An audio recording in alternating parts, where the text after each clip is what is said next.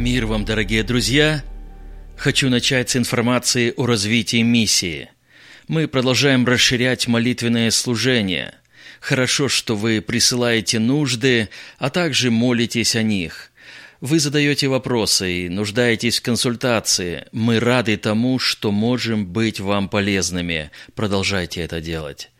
Мы также начали новый проект – создание аппликации – Признаться откровенно, возлюбленные, без вас мы его не осуществим.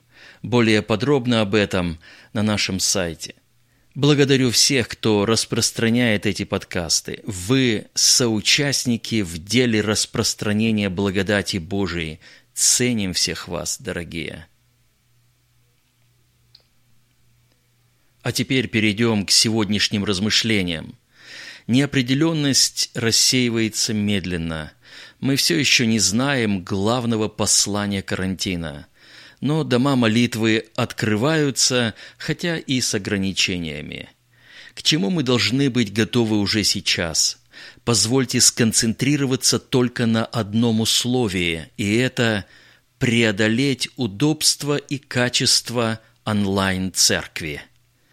Я благодарю Бога за информационные технологии. Мы многие годы слушаем проповеди и музыку в режиме онлайн. Настоящее благословение. В период карантина этот способ общения оказался для многих, пожалуй, единственным.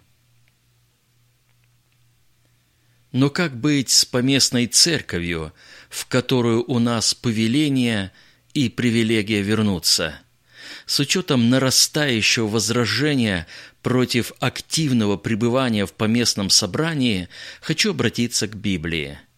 Мы же, братья, быв разлучены с вами на короткое время лицом, а не сердцем, тем с большим желанием старались увидеть лицо ваше.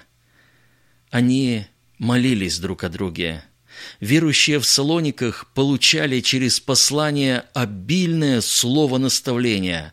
Чего еще не хватало? Личного общения.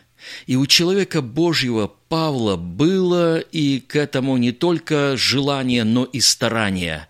Он показывал им образец христианской жизни, в которую органично вплетается личное общение святых – Тот же самый подход наблюдается и по отношению к римлянам.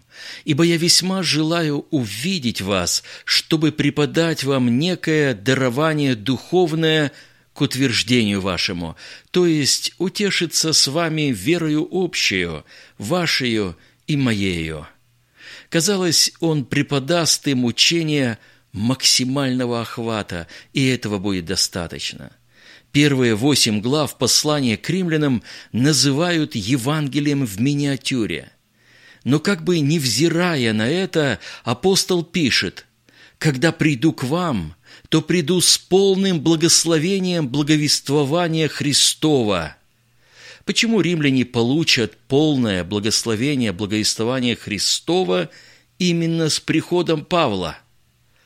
Потому что оно будет – сопровождаться взаимным утешением в вере, а это возможно только в поместной церкви.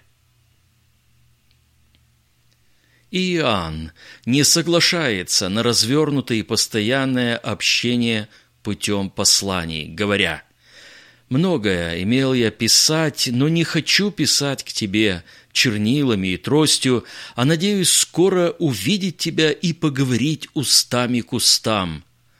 В этих разговорах взаимодействие тела Христова. Общение детей Божиих – неотъемлемая составляющая христианской жизни, если позволяют обстоятельства, конечно. Апостол Павел рассчитывал оставаться в Риме пока не насладиться общением с ними. И здесь меня останавливает ваш вопрос – а если я не нахожу ни обилия слова, ни нормальной христианской музыки, ни наслаждения общением в моей церкви? Это печально. Проверьте пред Богом, должны ли вы находиться в этой церкви. И если да – станьте в проломе за нее. Посты и молитвы должны стать вашим хлебом, и Бог покажет чудеса, по крайней мере для вас. Мы ведь получаем ровно столько, сколько ожидаем в молитве. Помоги нам, Господь.